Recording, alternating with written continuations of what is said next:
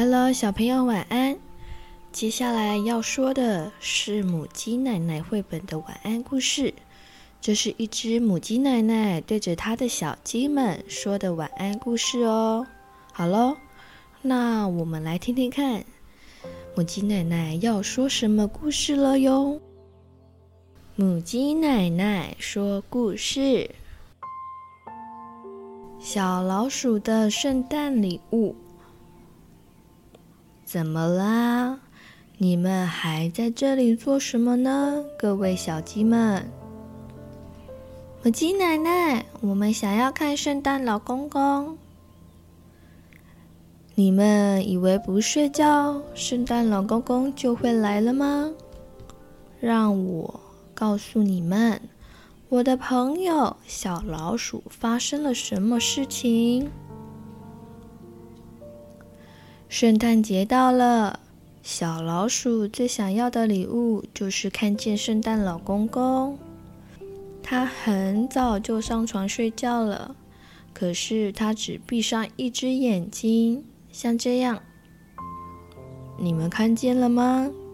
都已经半夜了，小老鼠连圣诞老公公的影子都没有看到。小老鼠决定出门去找圣诞老公公。小老鼠跳到飞鱼的背上，一直飞到麋鹿的故乡，因为圣诞老公公就是其中一只麋鹿。没错，圣诞老公公是一只麋鹿。小老鼠是这么的想，对吧？嗯，哎呀。这我可不知道哦。小老鼠来到麋鹿的身边，他说：“大家好，你们哪一只是圣诞老公公呢？”最大的那一只回答：“我们不是，我们不是。”那圣诞老公公在哪里呢？嗯，这个时候他应该在北极送圣诞礼物吧？嗯，那我要赶快过去。在北极的大浮冰上，小老鼠遇到一头北极熊。圣诞老公公就是他，一定是，太棒了！嗨，大白熊，就是你。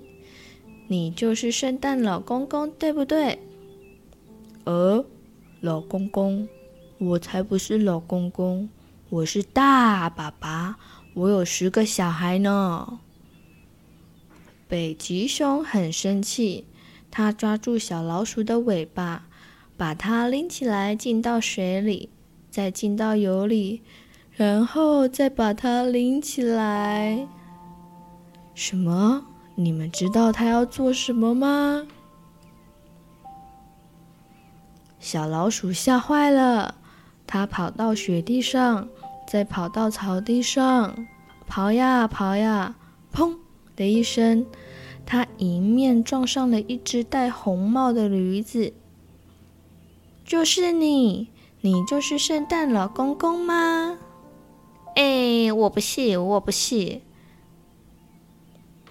不过我要为你唱一首歌，因为圣诞节到了，这是礼物，你听。圣诞老公公，你什么时候才会和你漂亮的白胡子一起出现，让奇迹降临呢？对呀，小老鼠心里想，白胡子，我怎么现在才想到呢？小老鼠赶快跑去找脸上有白胡子的猴子，猴子正吊挂在树上。什么？你们不想倒着看它？嗯，很简单啊，只要把书转过来就好，像这样翻转。好了，那我继续说喽。嗨，圣诞老公公。呃，我不是，我不是。但是我知道，请听我说，圣诞老公公跑呀跑，跑呀跑，带着小朋友的玩具当礼物。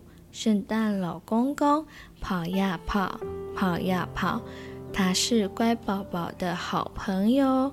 他这里跑，那里跑，小老鼠，你赶快跑！不用说也知道，圣诞老公公。就是森林里跑得最快的白鼬了。小老鼠追上白鼬，对他说：“你知道吗？